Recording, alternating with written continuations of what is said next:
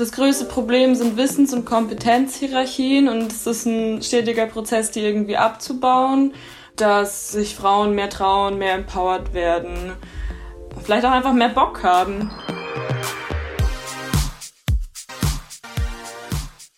Liebe Zuhörerinnen und Zuhörer, ich muss diese Folge von Querfragen gleich mal mit einem Geständnis beginnen. Ich bin ausgerechnet heute zum allerallerersten Mal mit dem Auto in die Redaktion gefahren.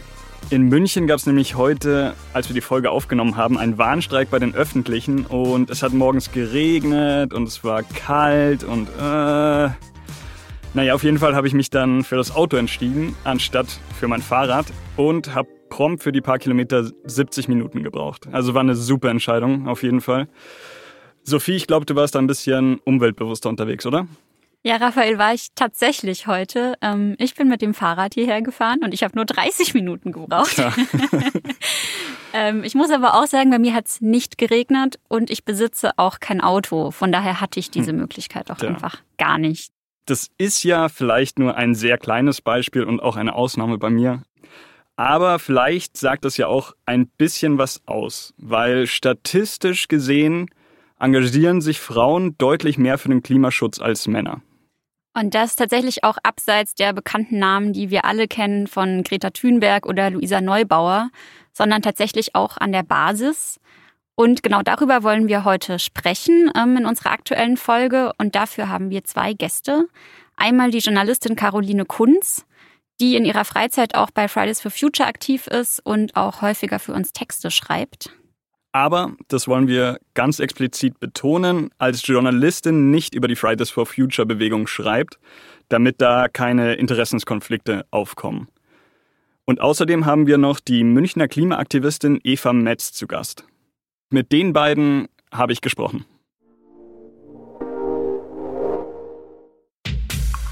Heißes Wasser und ein paar Gramm guter Tee. So einfach kann man sich etwas Gutes tun. Und Gutes tun das bedeutet für die Tees bei Naturland und GEPA auch, andere gut zu behandeln. Schon seit über 30 Jahren entwickeln der Ökoverband Naturland und die Fairhandelsorganisation GEPA den ökologisch-sozialen Teeanbau in Indien. Der Tee ist nicht nur ökologisch angebaut und ausgezeichnet im Geschmack, er ist auch unter fairen Bedingungen entstanden. Es geht um soziale Verantwortung und um gute Arbeitsbedingungen beim Anbau und darum, dass es den Produzentinnen und Pflückerinnen gut geht und sie fair bezahlt werden. Ausführliche Infos und Videos zu der Kooperation findet ihr unter dem Hashtag Wir leben Naturland auf naturland.de und unter Time for Fair Tea bei gepa.de. Und unter gepa-shop.de slash naturland bekommt ihr mit dem Code GEPA-Tee-Naturland 5% Rabatt auf ausgewählte Teesorten. Für einen richtig guten Tee. Ökologisch, sozial und fair.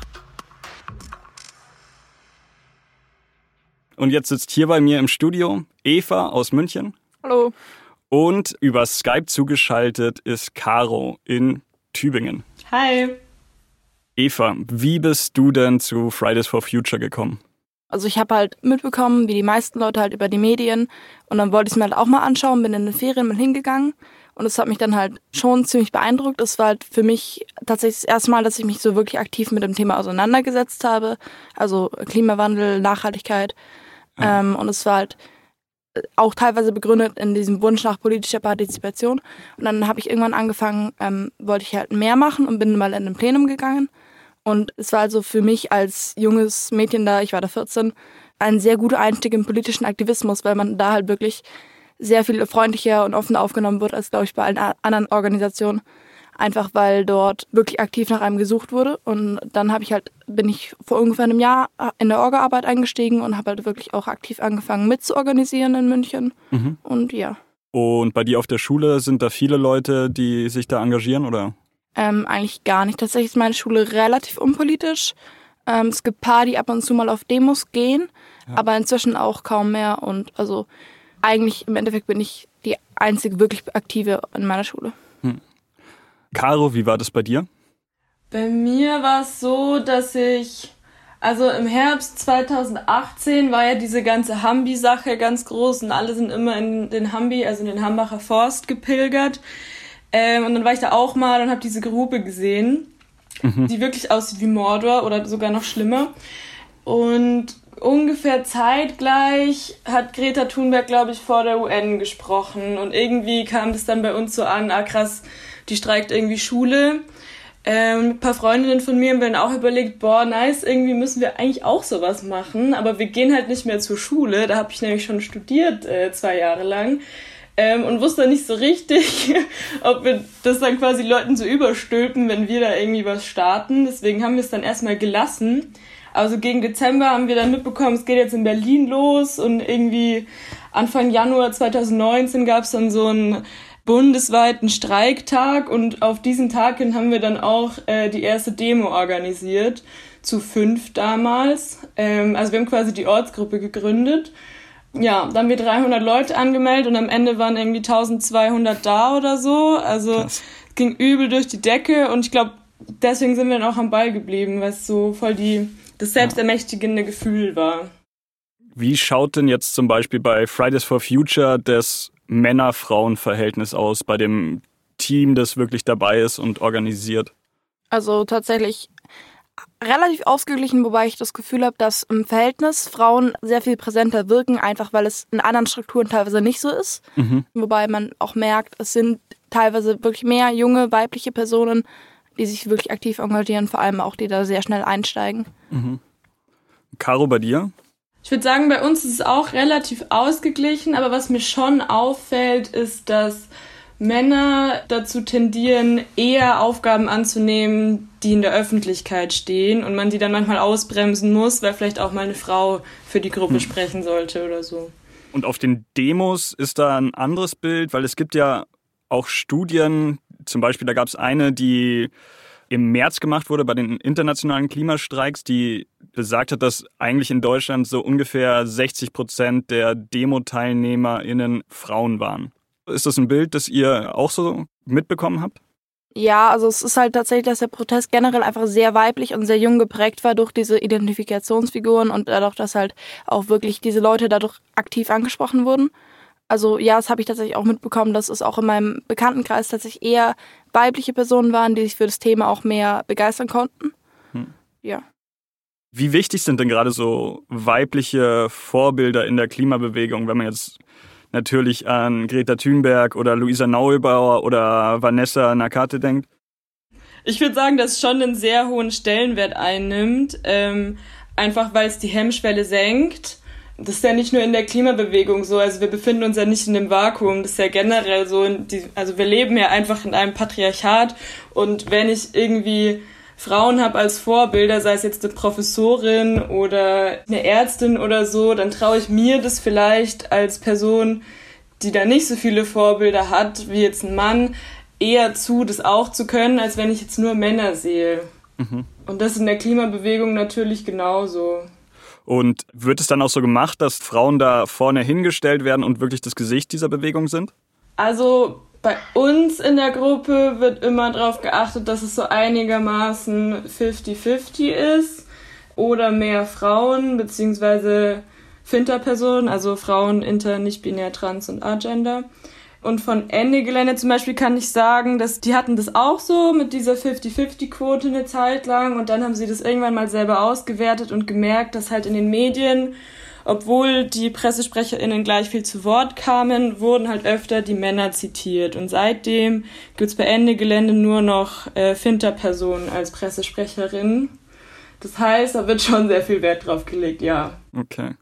Habt ihr euch denn schon mal woanders engagiert, politisch engagiert? Ich in der Organisation noch nicht wirklich. Ich war, wie gesagt, es war für mich die, der Einstieg in den politischen Aktivismus, also Fridays for Future für mich. Das heißt, ich war oft auf Demonstrationen von anderen Organisationen, aber habe da jetzt noch nie wirklich mitgearbeitet, was auch daran liegt, dass ich nicht unbedingt das Gefühl hatte, in meinem Alter da wirklich aktiv partizipieren zu können. Was halt auch was ist, was man Fridays for Future zugutehalten muss, dass es halt vor allem sehr viele junge Leute politisiert hat. Mhm. Und hast du dich seitdem mal überlegt, dich woanders auch zu engagieren? Ja, öfter, aber bei mir ist es inzwischen halt auch schwierig, weil ich jetzt in die Oberstufe gehe und das halt einfach zeitlich nicht unbedingt klappt. Ähm, aber der Gedanke kam mir auf jeden Fall schon öfter, aber ich wüsste tatsächlich für mich auch nicht unbedingt, wo genau. Ja.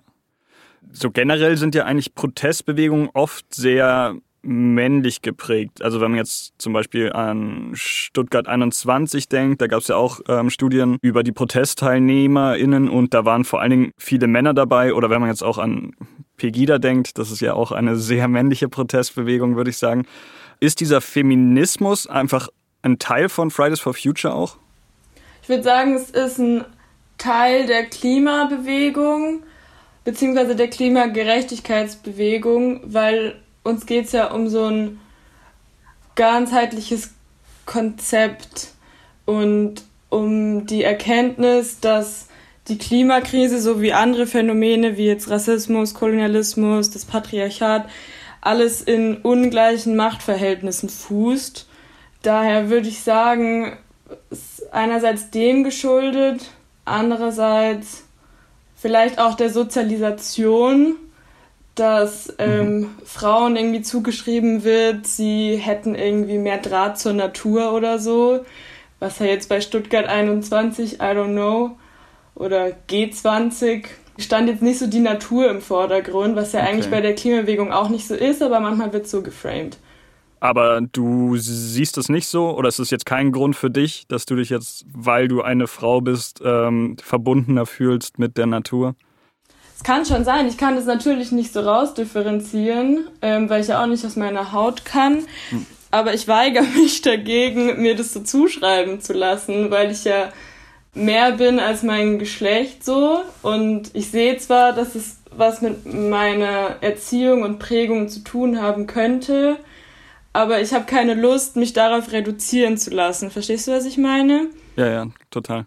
Also, dass du nicht selber weißt, warum du dich jetzt konkret wirklich für Klimaaktivismus ähm, interessierst, aber dass du das nicht möchtest, dass man dir das wegen deinem Geschlecht irgendwie sagt, das ist nur deswegen, weil du eine Frau bist. Genau, voll. Und es ist auch irgendwie so die Frage nach, was kam zuerst, das Huhn oder das Ei? Also war die Bewegung zuerst weiblich oder wurden zuerst äh, Frauen in diese Rolle reingeschubst? Ja. Also ihr habt ja beide gesagt, bei euch in den Gruppen ist es ist das Verhältnis eigentlich sehr ausgeglichen zwischen Frauen und Männern tatsächlich. Was man aber wahrscheinlich sagen kann, ist, dass der Hass auf diese Bewegung, den es ja tatsächlich gibt, von vielen Seiten, sehr männlich ist, also sehr von Männern getrieben wird. Also wenn man jetzt irgendwie an mehr oder weniger bekannte Kolumnisten wie Don Alfonso denkt, die regelmäßig gegen die Gesichter der Fridays for Future Bewegung schießen, oder auch so Kommentare im Internet. Habt ihr da irgendwas mitbekommen? Also ja, tatsächlich merkt man zum Beispiel auch bei Luisa Neubau, jetzt die jetzt das bekannteste Gesicht der Bewegung ist einfach, dass ihr einfach dadurch, dass sie eine junge Frau ist, die sich in der Politik engagiert, was schon mal zwei Aspekte vereint, die halt von dieser böse Begriff alte weiße Männer nicht unbedingt gerne sehen, dass es halt schon sehr viel mehr Hass auf sie zieht, als wenn sie jetzt zum Beispiel älter oder männlicher wäre. Einfach weil mit diesen Menschen dann tendenziell auch eher Kompetenzen abgesprochen werden, mhm. aufgrund ihres Geschlechts, aufgrund ihres Alters. Und das sieht man sehr häufig auch eigentlich bei allen Gesichtern von Fridays for Future, die in der Öffentlichkeit stehen. Da stimme ich dir voll zu. Andererseits muss man auch sehen, dass die Bewegung natürlich auch ein Angriff ist auf die Gesellschaft, für die diese alten konservativen weißen Männer stehen. Also ist es irgendwie auch so eine Verteidigung, würde ich behaupten dass sie so schießen gegen Klimaaktivistinnen. Ja. Habt ihr das selber persönlich schon mal erlebt, irgendwie von Gegendemonstranten oder sowas? Also wenn man teilweise auf einer Demo ist und Leute einen anpöbeln, sind hm. es meistens ältere Männer, teilweise auch ältere Frauen, aber ich habe tatsächlich auch selten junge Menschen gesehen, die wirklich was dagegen ähm, sagen, aber es sind teilweise auch, man merkt halt diese veralteten Bilder von wegen, die sind jung und es wird teilweise allein deswegen uns das Recht abgesprochen, dass wir wissen, was wir sagen und dass wir angemessene politische Positionen haben. Einfach weil so immer diese Kommentare, ja, geht doch mal arbeiten von wegen. Mhm. Ähm, und damit wird impliziert, dass wir in unserem Alter noch gar nicht wissen können, wie die Welt funktioniert. Wie zum Beispiel auch Christian Lindner, der meinte, dass man Klima den Profis überlassen sollte. Und ähm, sowas sieht man halt super häufig, einfach dieses Erfahrungen und ähm, Wissen absprechen aufgrund unseres Alters.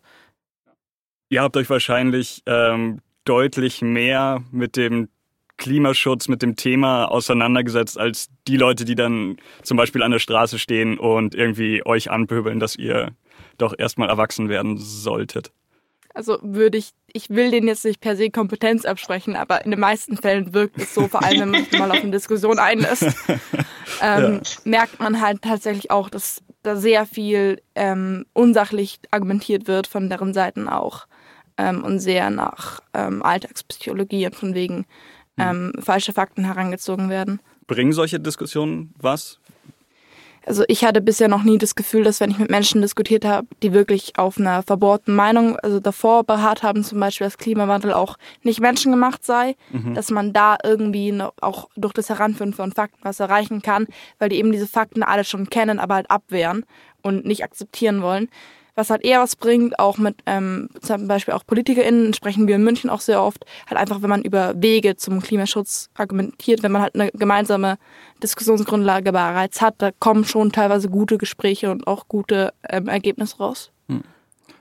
Caro, du arbeitest ja auch als Journalistin. Wie ist es denn für dich? Ähm, hast du so Kommentare schon bekommen, auch in Bezug jetzt auf die Klimabewegung?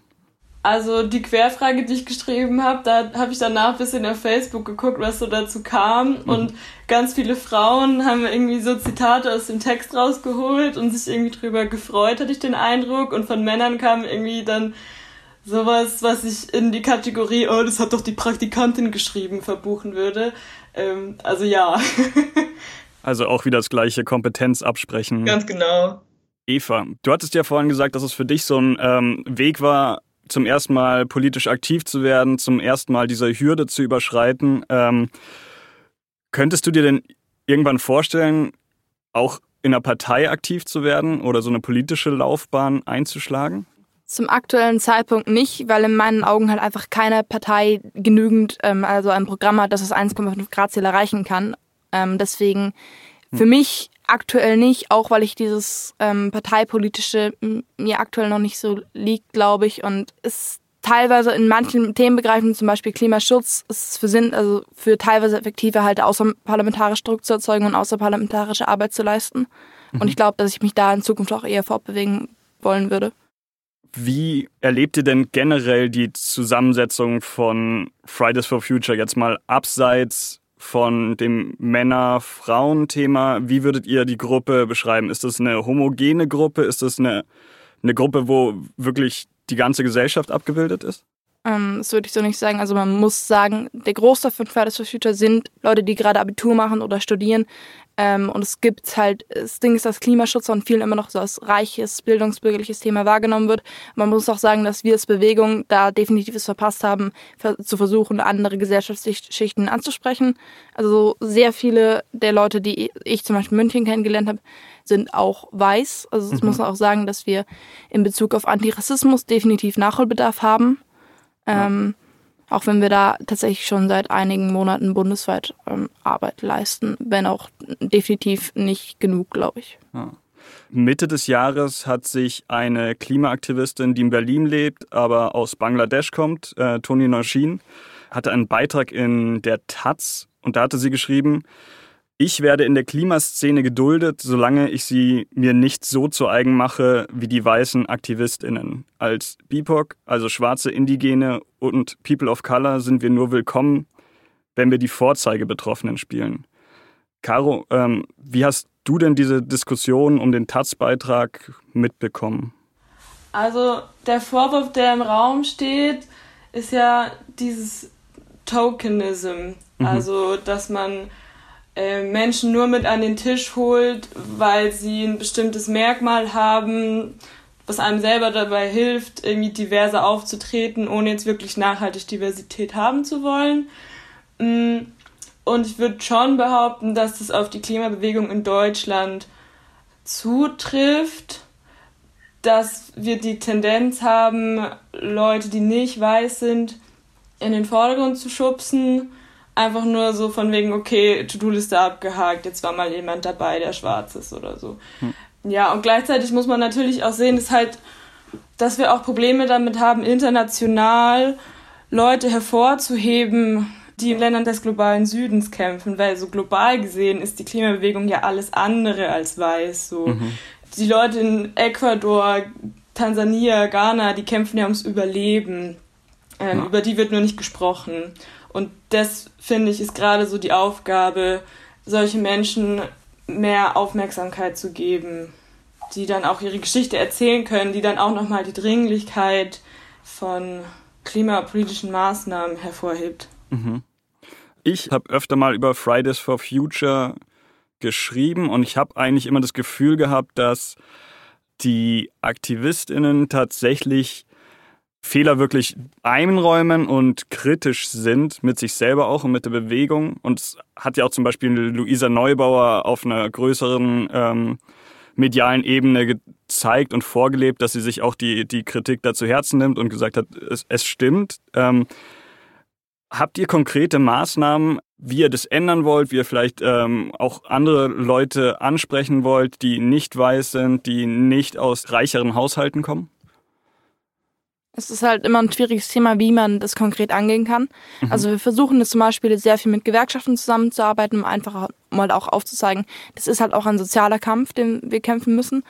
Ähm, aber zum Beispiel, was wir versäumt haben, was wir definitiv tun müssen, zum Beispiel an Schulen mobilisieren, die ähm, nicht unbedingt Gymnasien sind. Weil bisher teilweise, das habe ich auch gesehen bei uns in München, dass wir zum Beispiel, wenn wir, wenn wir uns überlegt haben, an welche Schulen wir gehen, nur Gymnasien im Blickfeld hatten. Und das ist halt einfach was, wo wir definitiv ähm, Nachholbedarf haben. Ansonsten ist es halt, versuchen wir auf ähm, unseren öffentlichen Kanälen auch, wie Caro gerade schon gesagt hat, die Kämpfe von AktivistInnen aus dem globalen Süden zu mhm. supporten mehr. Wie erfolgreich das aktuell ist, kann ich auch nicht sagen. Was ich finde ein cooles Beispiel war, war der Klimastreik in Heidelberg. Die haben nämlich zusammen mit United Colors of Change, also eine ehemalige Black Lives Matter Gruppe, diesen Klimastreik organisiert und dadurch auch Antirassismus mehr in den Fokus gerückt. Und ich finde, das ist ein guter Weg, um zusammen einzustehen für dieses ganzheitliche Konzept von Klimagerechtigkeit, für diese internationale Solidarität, die ich vorhin schon angesprochen hatte. Mhm. Wenn wir jetzt nochmal zurückkommen auf die Hürden zu verringern und generell, so wie du es ja auch gesagt hast, dass es für dich eine Organisation war, die dich sehr willkommen geheißen hat und sofort ähm, aufgenommen hat. Wie sehr merkt man das denn so im Alltag? Ist Fridays for Future hierarchisch aufgebaut? Manchmal bekommt man so den Eindruck, dass irgendwie Luisa Neubauer und Greta Thunberg so alles überstrahlen. Hm, sie haben natürlich eine gewisse Macht, einfach dadurch, dass sie in der Öffentlichkeit stehen und alles, was sie sagen, automatisch als im Namen von Fridays for Future interpretiert wird. Allerdings wird seit, seit, seit Beginn der Bewegung versucht, Basisdemokratie herzustellen. Es ist immer schwierig, weil sich gewisse Wissens-, Macht- und Kompetenzhierarchien immer bilden. Ähm, nur wird, könnten wir teilweise, das sehe ich, definitiv aktiver versuchen, dagegen vorzugehen. In, äh, in München finde ich es aktuell relativ gut. Wir haben natürlich Kompetenzhierarchien, kann man nicht leugnen. Und es ist auch teilweise schwierig reinzukommen, wenn halt alle ähm, schon Ahnung haben, wie es geht. Aber ich habe das Gefühl, dass wir da versuchen, wirklich alle einzubinden und die Hierarchien flach zu halten, soweit es geht. Und halt auch Diversität nach außen hin aufzuzeigen. Ähm, ist es auch irgendwie was, womit man patriarchale Strukturen vermeiden kann, dass man so eine flache Hierarchie hat? Mh, definitiv, weil teilweise ja halt auch männlich gelesene oder männlich sozialisierte Personen sind, die sich dann in den Vordergrund drängen, die, die halt diese Kompetenzen auch haben und sich aneignen können, eher, weil sie halt auch teilweise, weil ich halt merke, dass ich beobachtet habe, dass Finter-Personen teilweise sehr viel zurückhaltender sind, wenn es darum geht, Aufgaben anzunehmen oder halt auch sich für Dinge zu melden oder halt auch Machtpositionen zu übernehmen, ähm, die, wie zum Beispiel halt ähm, gewählte Positionen, die sich vernetzen mit anderen Ortsgruppen. Ähm, dass man da halt schon beobachten kann, dass da definitiv eine höhere Zurückhaltung herrscht und dass halt das dadurch, dass man versucht, alle einzubinden, das definitiv vermieden werden kann mehr. Mhm.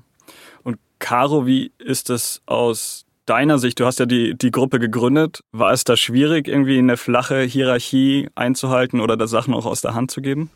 Mm, ich schätze es tatsächlich genauso ein wie Eva das größte Problem sind Wissens- und Kompetenzhierarchien und es ist ein stetiger Prozess, die irgendwie abzubauen. Aber solange man da am Ball bleibt, ähm, kann man Hierarchien auch flach halten. Hm. Und das, finde ich, trägt schon dazu bei, dass sich Frauen mehr trauen, mehr empowered werden, vielleicht auch einfach mehr Bock haben. Eva, du und ich sind ja tatsächlich schon mal altersmäßig ein ganzes Stück auseinander. Glaubst du, in deiner Generation dass das da tatsächlich nochmal mehr ähm, eine emanzipiertere Generation ist, die da ein bisschen mehr auf Gleichberechtigung achtet, als es jetzt zum Beispiel meiner jetzt vor 15 Jahren war? Ich finde, es kommt da zum einen ganz auf das Umfeld an, in dem man sich bewegt. Also teilweise, wenn ich halt mit aktivistischen Freunden mich bewege, sind es super empathische und sehr aware, also sehr achtsame Menschen, vor mhm. allem auch in Bezug auf Feminismus. Aber so, wenn ich teilweise mich in anderen Umfelden bewege, merke ich halt, dass so diese patriarchalen Strukturen schon noch sehr vorhanden sind in den Köpfen der Menschen. Und es ist halt ein Prozess, ein unheimlich langer Prozess, dass man die abbauen kann. Und natürlich ist es halt jetzt wahrscheinlich ein Fortschritt von deiner Generation auf meine, aber es dauert immer noch, wird immer noch andauern, vor allem weil halt diese, das so sehr verfestigt ist in den Köpfen.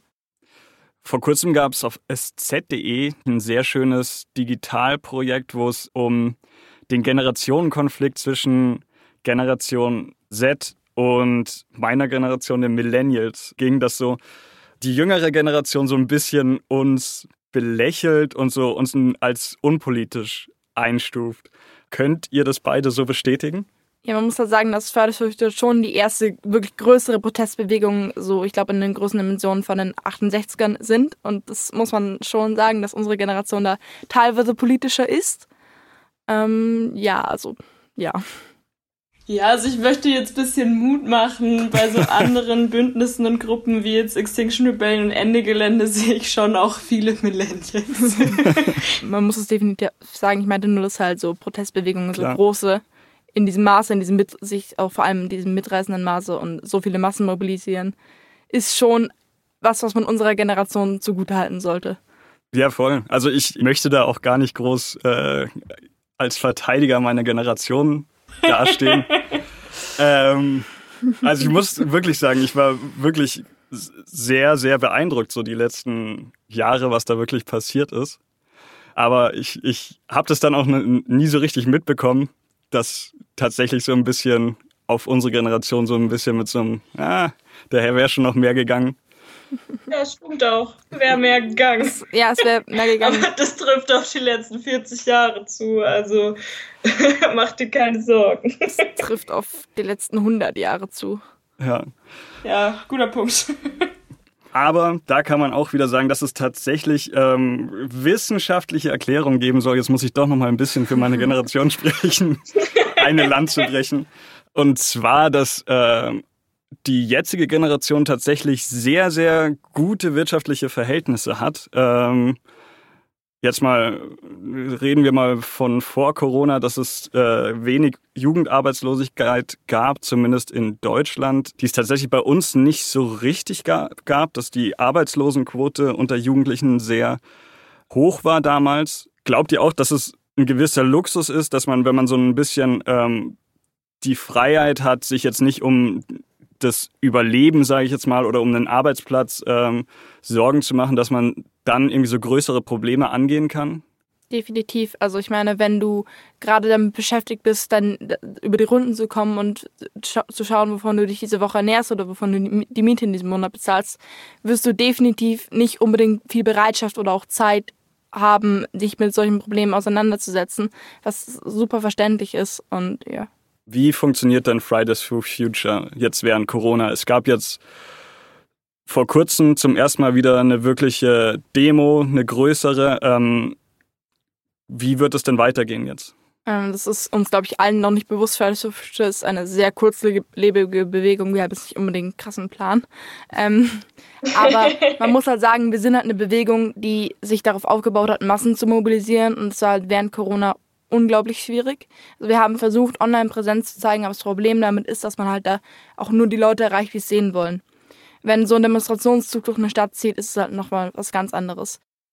Caro, als wie, wie schaffst du das oder wie schafft man das, dass Leute sich dann nicht abwenden während so einer Zeit, wenn man nicht auf die Straße gehen kann, wenn das Momentum ein bisschen ähm, versiegt? Das ist eine sehr gute Frage. Ähm, sag Bescheid, wenn du die Antwort kennst. ähm, ich finde, es geht schon sehr viel, trotz Corona. Frage ist nur, wie weit es in die Gesellschaft hineinwirkt. Da bin ich mir selber unsicher. Ja. Also, dass Druck auf Politik entsteht und dass man in die Medien kommt und ins gesellschaftliche Bewusstsein? Ja, genau. Einerseits das und andererseits finde ich es auch wichtig, sich selber zu ermächtigen und zu empowern, so um zu spüren, dass man auch als kleiner Mensch ähm, was bewegen kann. Glaubst du, die Bewegung wird jetzt schwächer ein bisschen oder sie nimmt jetzt noch mal Fahrt auf eventuell? Wir starten jetzt erstmal richtig durch. Also klar, Corona ist voll das Hindernis und dann muss man auch immer wieder überdenken, welche Aktionen man jetzt machen kann, welche nicht, was funktioniert, was nicht. Aber keine Ahnung, wenn man sich mal so umguckt auf diesem Globus, also Überschwemmungen da, Waldbrände hier, ähm, ich weiß nicht, ich muss eigentlich nur Tagesschau gucken, um motiviert zu bleiben. Dann würde ich sagen, ähm, das war ein sehr schönes Schlusswort und ich sage vielen, vielen Dank, dass ihr mit mir gesprochen habt und dass ihr zu Gast wart. Danke für die Einladung. Ebenfalls. Ciao, Caro. Macht's gut, tschüss. So, Raphael, verkaufst du jetzt direkt dein Auto nach diesem Gespräch? Fühlst du dich schlecht? Jein. Also ich fühle mich ein bisschen schlecht natürlich, aber ich habe mich davor ja auch schon schlecht gefühlt, dass ich mit dem Auto gekommen bin. Verkaufen werde ich es trotzdem nicht, weil es gehört zu großen Teilen auch meiner Freundin, deswegen. ja, Einer Frau. ja, deswegen kann ich das nicht einfach so verkaufen. Okay, aber wirst du vielleicht ein bisschen häufiger Fahrrad fahren, wenn das nächste Mal gestreikt wird? Natürlich. In Zukunft werde ich auch bei Regen Fahrrad fahren und ich werde mir gleich mal eine Fahrradhose, Regenhose kaufen. Ja, das ist auch noch mein Plan. Ja. Ja, wie geht's euch denn? Ähm, engagiert ihr euch fürs Klima? Engagiert ihr euch nicht? Was haltet ihr davon? Ähm, meldet euch gerne bei uns und schreibt uns Feedback, entweder auf Instagram oder auf Facebook oder per Mail an info@jetzt.de. Und wir sagen vielen, vielen Dank fürs Zuhören und tschüss. Tschüss.